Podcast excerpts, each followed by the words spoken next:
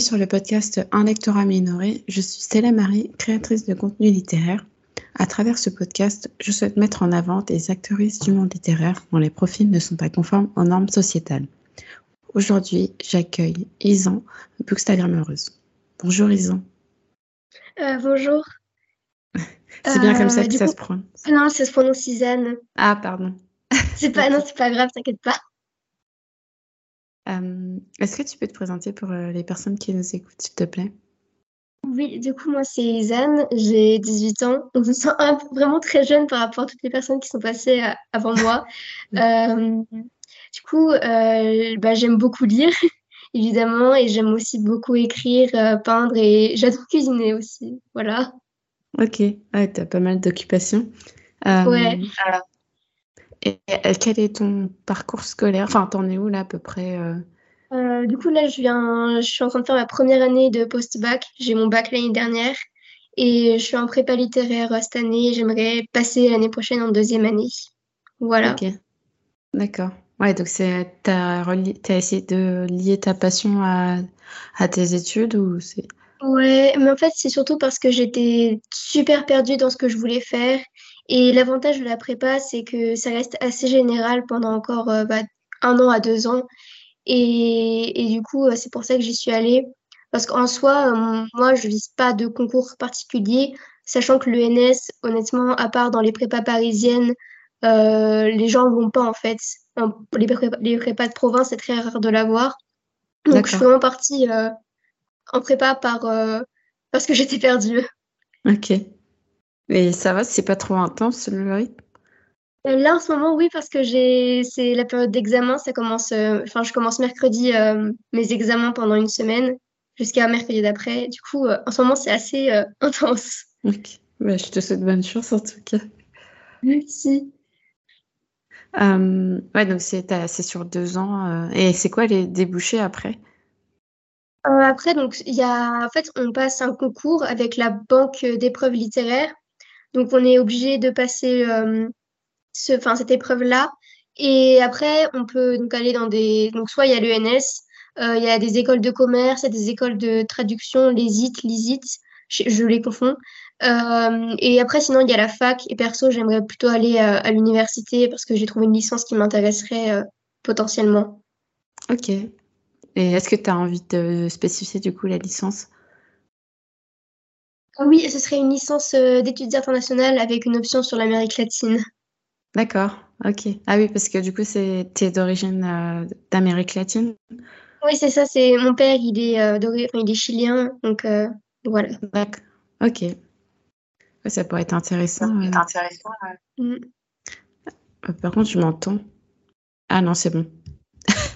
enfin, euh, oui, on va passer plutôt à la discussion sur ton activité sur euh, Bookstagram. Euh, depuis quand tu es présente euh, sur les réseaux sociaux?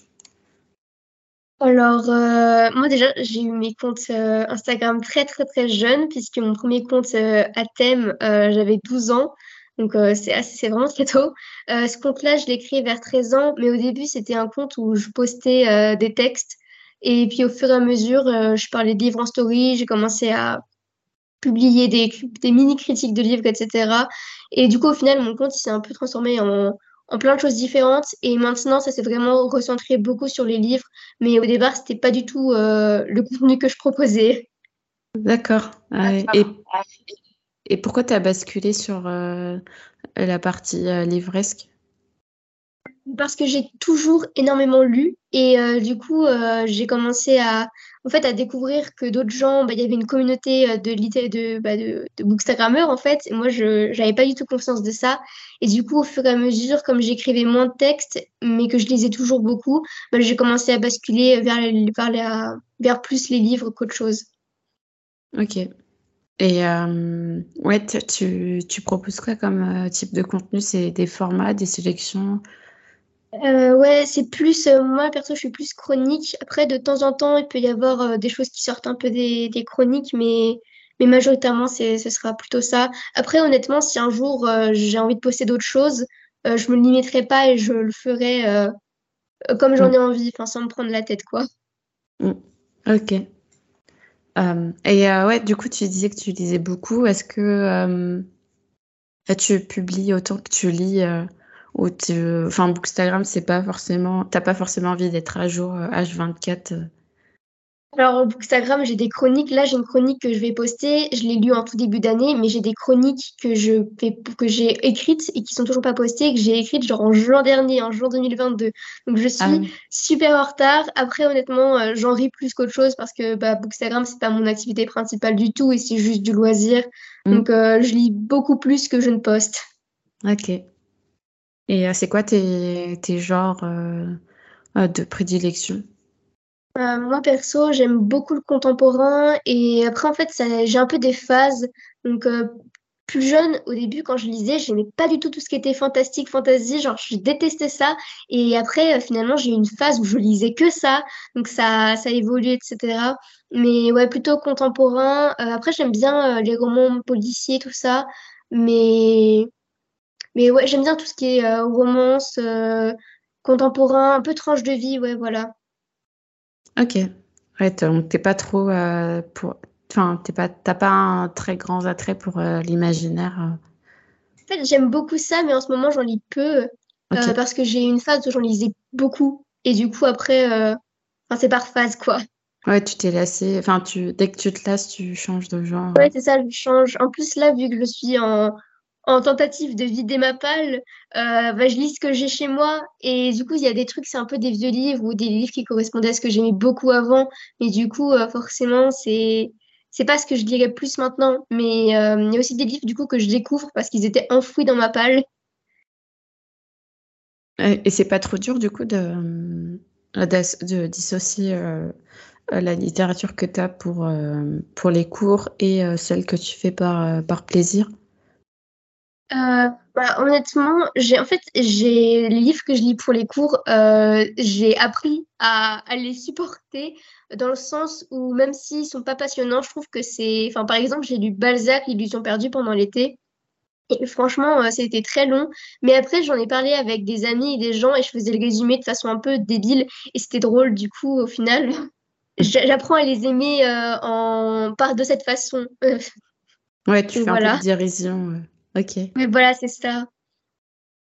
Parce que j'avoue euh, que les classiques, euh, c'est pas trop trop mon truc euh, de base. Ouais, j'imagine. C'est assez lourd en termes d'écriture. Enfin, c'est pas du tout le même style qu'on peut retrouver dans, même dans le contemporain de. Ouais, dans les romans contemporains d'aujourd'hui. Ouais. ouais. surtout que bah, c'est du vieux français un peu, donc c'est pas toujours compliqué, pas toujours facile, pardon, de comprendre. Mmh. Ouais, j'imagine. Euh, et euh, ouais, du coup, est-ce que tu tu t'es toujours euh, enfin, est-ce que tu as des ouvrages où tu t'es où tu as pu te reconnaître dedans? Où ça a toujours été un peu compliqué? Ou c'est pas forcément quelque chose que tu recherches dans tes lectures? En fait, plus jeune, je pense que je me rendais pas compte qu'il y avait un manque, mais j'ai toujours, par exemple, beaucoup de mal avec les romances parce que bah, c'était toujours des romances euh, hétéros et en plus on connaît un peu les la misogynie et toutes les misogynies intériorisées et tout le côté un peu malsain de certaines romances qui ont été beaucoup mises en avant.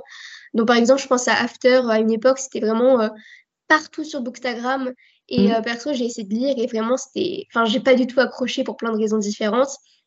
Et après, en commençant à lire des romances euh, LGBTIA+, je me suis rendu compte qu'en fait, mon problème, c'était pas euh, la romance, mais c'était plutôt la façon dont les romances euh, hétéro étaient faites, avec beaucoup de misogynie, de problèmes, mais aussi le fait que bah, je m'y reconnaissais pas du tout en tant que lesbienne, et que du coup, forcément, ça crée un peu un, bah, un décalage avec ça. aussi, personnellement, j'ai... Désolée, tu voulais dire quelque chose? Non, non, j'affirmais juste ce que tu disais. Euh, non, c'est aussi, euh, personnellement, j'ai commencé à lire du coup des livres LGBTIA+, euh, à travers des hommes gays ou bi. Et en fait, il y a quelques temps, enfin, ça fait un petit bout de temps, j'ai juste pas trop la notion du temps, j'ai découvert le livre Coming In de Elodie Font. Et en fait, c'est une, bah, BD qui retrace bah, l'expérience du coming out, mais à soi-même. et donc, sa découverte à elle d'être lesbienne Et ça m'avait énormément touchée et je me suis rendu compte qu'en fait, j'avais jamais lu de livre avant celui-là qui traitait de cet aspect de coming out, coming in, mais du point de vue d'une femme lesbienne ou même bi, que c'était toujours à, travers les yeux d'hommes et même s'il y a des expériences qui sont communes, il y a forcément des expériences super différentes mm. pour plein de raisons. Et du coup, c'était vraiment la première fois que j'avais cette, que je me retrouvais à ce point dans un récit sur le coming out. Et Sinon, aussi, euh, vis-à-vis de mes origines latino-américaines, c'est que pendant très longtemps, je ne me suis pas rendu, rendu compte que j'avais un manque. Mais c'est très marrant, c'est que la première fois où j'ai vu mes origines, euh, c'est dans un des livres d'Elisabeth Acevedo. Donc, elle, c'est une autrice euh, d'origine dominicaine. Donc, on n'a aucun, aucune chose vraiment en commun parce que moi, j'ai des origines chiliennes. Donc, la République dominicaine et le Chili, c'est très éloigné. En plus, elle est afro-latina, c'est pas du tout mon cas. Mais mm. pourtant, j'ai reconnu quelque chose, en fait, dedans d'une certaine façon quand même. Ouais, c'est ça. Tu as, des similitudes, euh, même si c'est pas exactement ton histoire euh, et ta culture, tu as quand même des similitudes. Ouais, c'est ça. Puis en plus, c'était la première fois que je voyais euh, l'espagnol, la langue utilisée d'une façon qui n'était pas stéréotypée, tu vois, dans les séries aux États-Unis, souvent il y a un peu des personnages latino-américains, mais qui vont parler un espagnol bizarre et qui mm. fait assez peu naturel, alors que là, c'était vraiment, bah, forcément, vu qu'elle le connaît, c'est vraiment très fait de façon très naturelle. Ok. Mais ouais, du coup, tu parles espagnol couramment aussi?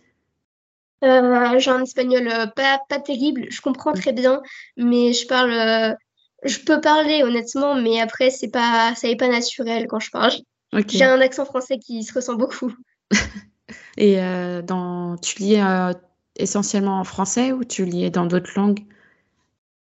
Je lis majoritairement en français, mais j'ai commencé à lire en anglais il y a environ un an et depuis je lis un peu des romans de temps en temps. Genre là, par exemple, je lis. Euh, j'ai un, ami qui m'a prêté euh, Cemetery Boys en ah, version originale. Je l'ai déjà lu en français, mais du coup là, je suis en train de le lire en anglais. Et sinon, je lis aussi euh, en espagnol, mais assez peu, parce qu'en fait, les livres sont traduits souvent. Je lis beaucoup de traductions, et mm. les livres souvent sont traduits dans l'espagnol d'Espagne. Et l'espagnol d'Espagne, il est très différent de l'espagnol chilien. Du coup, ça fait pas très naturel à mes, à mes, enfin quand je le lis. Et du coup, c'est un peu désagréable parfois. Ouais, d'accord. Ok.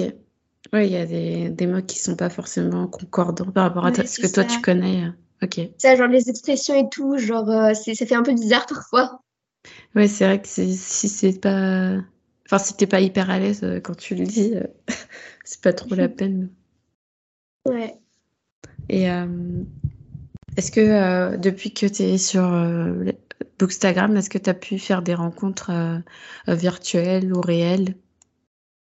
Virtuellement, oui, j'ai bah, je me suis fait pas mal d'amis entre temps, etc. surtout que ça fait assez longtemps. Genre, il y a des gens, je les connais, j'avais depuis que j'ai 12 ans, on s'est vu passer, parce qu'on a à peu près le même âge, on s'est vu passer le brevet ensemble, le bac, et on commence à faire nos études supérieures ensemble. Donc, c'est, ça fait longtemps, quoi. Il y a d'autres gens que j'ai rencontrés plus tardivement. Par contre, euh, j'ai jamais rencontré euh, de gens euh, euh, dans la vraie vie parce que bah, déjà, je suis assez timide. Donc, euh, j'ai jamais vraiment osé le faire. Mais en plus, parce que souvent, toutes les tous les événements livresques et tout ça, littéraire vraiment euh, important où il y a des gens qui y vont, bah, c'est sur Paris. Et même si je vis pas forcément loin, très loin de Paris, enfin j'ai deux heures, deux heures et demie de train, mm. euh, ça reste compliqué de m'y rendre. Et en plus, moi, euh, enfin jusqu'à encore récemment, j'étais une mineure, donc je pouvais oui, oui, ça. aller seule comme ça, quoi. Donc je suis jamais allée dans des salons du livre, tout ça. Voilà. Ok. Et c'est c'est pas une passion que tu partages avec son entourage? Aussi, bah en fait, j'ai de la chance, c'est que dans, mes, dans ma famille, des deux côtés, on lit beaucoup. J'ai vraiment été éduquée en fait, dans la littérature et j'ai beaucoup de chance parce que ma, ma, mère, le soir, je lisais avec elle. Et puis du côté de mon père, il y a ma grand-mère, elle était euh, bibliothécaire. Donc euh, j'ai vraiment été élevée dans, dans les livres et tout ça. Et même avec mes amis, depuis que je suis gamine, euh, on, on va euh, se prêter des livres. J'avais des amis, on se prêtait nos, mangas de Shugoshara parce que c'était notre truc, on était à fond dans ça. On se prêtait nos mangas, on se prêtait. J'ai, bah, du coup, là, j'ai un ami qui me prête un roman. Donc euh, voilà, c'est j'ai de la chance, c'est que j'ai un entourage qui lit pas mal, donc c'est cool. Mmh. Ouais, c'est ça, tu peux, tu peux parler euh, de ta passion. Parce que souvent, euh, moi, quand je discute avec euh, les invités, c'est vrai que leur motivation pour se lancer sur les réseaux, c'est qu'il n'y a pas, ils n'ont pas forcément un, entourage qui, de grands lecteurs, on va dire, Et c'est vrai que ça change de voir qu'il y, y, a des gens qui sont très entourés par. Qui ont toujours été entourés par, de, par des personnes qui lisent. C'est pas ce que tu trouves euh, le plus, quoi. Ouais, c'est ça. Bah, je sais que j'ai beaucoup de chance parce que j'ai été initiée très jeune et du coup, j'ai toujours pris cette habitude et que bah, je sais que perso, euh, j'ai pu aussi initier ma petite sœur à la lecture et du coup, c'est super drôle parce que je lui ai fait lire un peu toutes les sagas de mon enfance, genre par exemple Percy Jackson. Et du coup, je trouve ça super sympa de pouvoir aussi le partager avec ma petite sœur et tout ça. Donc, euh, c'est mm. vrai que j'ai de la chance d'avoir un entourage euh, qui relate un peu tous ces trucs-là. ouais, tu te sens moins seule. Ouais. Et euh, ouais, est-ce que euh, tu, enfin, quand tu as commencé sur les réseaux, tu avais, déjà un certain type de, de tu t'orientais déjà vers un certain type de lecture ou tu étais influencé par ce que tu voyais le plus? Alors, euh, quand j'ai commencé donc ce compte-là, bah, j'avais un peu un mixte. En fait, j'empruntais beaucoup à la bibliothèque, donc déjà j'empruntais un peu ce qu'on me proposait et ce que je mmh. voyais là-bas. Et après, de temps en temps, euh, je pouvais euh, acheter des trucs que je voyais passer. Mais à cette époque-là, j'étais vraiment euh, très bibliothèque. Et après, sinon, je lisais ce qu'on m'offrait. Donc, c'était un peu un mixte. Mais par exemple, j'ai l'impression d'être beaucoup plus influencée maintenant par ce que je vois et aussi parce que je cherche des lectures avec de la représentation que quand j'étais plus jeune. Mm. Oui, tu fais cet effort enfin, pour bien orienter tes lectures après, pour pas être trop être déçu après, quoi. Oui, c'est ça. Aussi, parfois, j'aime bien un peu sortir de ce que de mes zones de confort entre guillemets, mais en mm. même temps, euh, j'aime bien aussi découvrir euh, des lectures. Bah, déjà, il y a des gens qui parlent de lecture et ça me ça m'intrigue beaucoup. Donc forcément, au bout d'un moment, on s'influence un peu tous ensemble en même mm. temps. Puis perso, j'ai aussi un peu ma bulle de de contenu qui, du coup, forcément, c'est que des livres qui vont m'intéresser parce que c'est à peu près euh, m'a cerné quoi. Mm. L'algorithme m'a cerné. Ouais, tu as, mis du temps à trouver euh, des, des, gens euh, qui, qui, te correspondaient? En fait, comme j'ai commencé il y a longtemps, j'ai plus trop de souvenirs du début, mais je pense que oui, quand même. bah là, ça fait comme quelques années que, est, que j'ai vraiment une bulle bah, mm. de lectrice plutôt engagée, tu vois, entre guillemets. Hein. Et alors qu'avant, c'était beaucoup moins le cas. Et je pense que c'est quand même ces dernières années, plutôt cette dernière deux ans peut-être, que j'ai vraiment trouver le contenu qui me plaisait et que, que j'aimais voir. Ok. Et est-ce que tu penses que euh, à l'avenir, c'est quelque chose qui va un peu se démocratiser euh, et qu'il y aura. Est-ce que tu penses qu'il y aura toujours cet élitisme euh, dans la communauté littéraire ou, ou au contraire, ça, avec les années, ça va peut-être, il va peut-être y avoir une progression j'ai l'impression qu'il y a quand même une progression par rapport à avant, parce que perso, quand j'étais enfant, euh, bah, tout ce qui est des mangas, BD, c'était vraiment mal vu. Et j'ai l'impression que, après, je sais pas parce que c'est, j'ai quand même une bulle de contenu, mais je vois quand même des gens mettre beaucoup en avant bah, cette, cette littérature-là qui était quand même beaucoup euh, méconnue, et enfin, peut-être pas méconnue, mais en tout cas qui était mal vue. Euh, après, je pense que malheureusement, le monde littéraire a vraiment un problème avec cet élitisme je sais pas trop si c'est propre à la France ou si c'est euh, comme ça partout dans le monde, mais il y a vraiment un truc qu'on ressent quand on parle d'un livre et que, bah, par exemple, moi, je fais des, des études littéraires et même si j'ai de la chance parce que j'ai des profs qui sont pas trop pas trop comme ça, mais il y a quand même parfois des réflexions un peu euh, genre euh, bah, tout ce qui tout ce qui n'est pas classique, c'est pas genre de la littérature qui va qui va te cultiver. Genre par exemple, il y a pas longtemps, il y a un article qui est sorti sur un site euh, où c'était euh, marqué euh, les lecteurs qui pensent se cultiver via BookTok sont encore très loin du compte, etc. Je pense que c'est ah vraiment dommage d'avoir cette vision-là. Ouais, je pense que c'est vraiment dommage d'avoir cette vision-là parce que même si perso, je peux reprocher des choses par rapport à BookTok ou Bookstagram, etc. Enfin, je pense qu'on a tous des choses qu'on peut mm. remettre un peu en question. bah, c'est génial parce que BookTok, Bookstagram, tout ça, ça a permis de rendre la lecture beaucoup plus accessible, de montrer que c'est pas quelque chose de, réservé à une élite spéciale et que tout le monde peut lire. Et euh, après, il y a un gros problème aussi d'accessibilité à la littérature parce que personne, mm. j'ai de la chance, j'ai eu des bibliothèques, des médiathèques autour de moi, donc j'ai pu lire toujours, mais c'est pas toujours le cas, quoi. Ouais, c'est ça, quand tu vis dans des petites provinces, euh, ou, ou même que tu peux pas forcément te permettre d'aller très loin pour avoir accès aux livres. Mm. Mm. Et du coup, est-ce que tu as des, as des, comment dire, des projets ou des choses que tu aimerais, comment dire, faire voir le jour sur ton compte? Oui, je vois.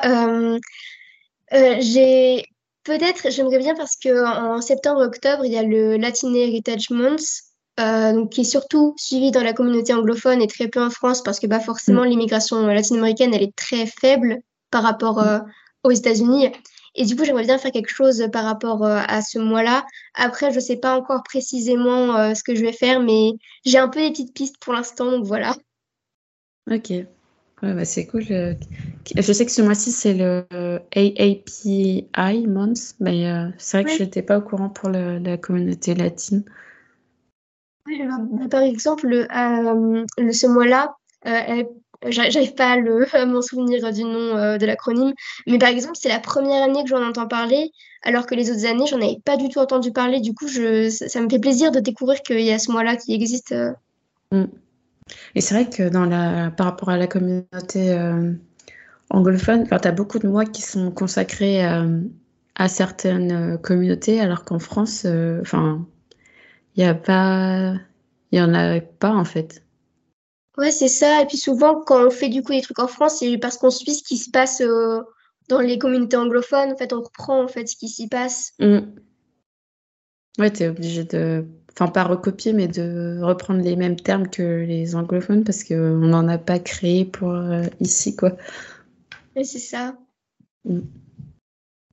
Euh, bah écoute, on va arriver à la fin du podcast. Euh, est-ce que tu as des questions à me poser euh, me concernant ou est-ce que tu as des thèmes que tu voulais aborder pendant le podcast? Non, je crois que c'est bon. ok. Est-ce que tu peux rappeler aux auditeurs et auditrices où est-ce qu'on peut te retrouver, s'il te plaît? Oui, donc on peut me retrouver sur Instagram, c'est étoile avec un tiré du 8, E-T-H-O-I-L-E. Ok. Et la question que je pose à chaque fois sur euh, mon podcast, quel invité tu verrais euh, euh, dessus, toute plateforme confondue? Je me dis, il y a une autrice que j'aime bien qui est sur les réseaux sociaux, Joe Riley Black, qui a écrit une romance lesbienne, Nos larmes sur la mer, un livre que j'aime beaucoup. et, et du coup, je me dis que ça pourrait être intéressant d'avoir le point de vue d'une autrice éditée en maison d'édition, tout ça. Mmh. Ouais. Ouais, je, je, la suis sur les réseaux. C'est vrai que j'ai pas encore eu l'occasion de lire ses œuvres, mais ça pourrait être intéressant. C'est sympa, c'est euh, ça se passe. En tout cas, cette euh, romance-là, c'est du young adult, ça se passe dans un lycée et ça traite de thèmes genre euh, la santé mentale, le deuil, tout ça. Et, c'était, c'est à la fois il y a des passages un peu tristes, mais en même temps c'est super doux et super réconfortant. Donc c'était, mm. j'ai beaucoup aimé. Ok, bah écoute, je te remercie pour ta reco. Euh, bah, merci à toi d'avoir euh, consacré quelques minutes pour, euh, pour discuter un petit peu. C'était un plaisir. Merci de m'avoir invité. de rien. Et je vais également remercier les auditeurs et auditrices d'avoir écouté cet épisode d'un lecteur aménoré. Et je vous dis à tous et à toutes très bientôt.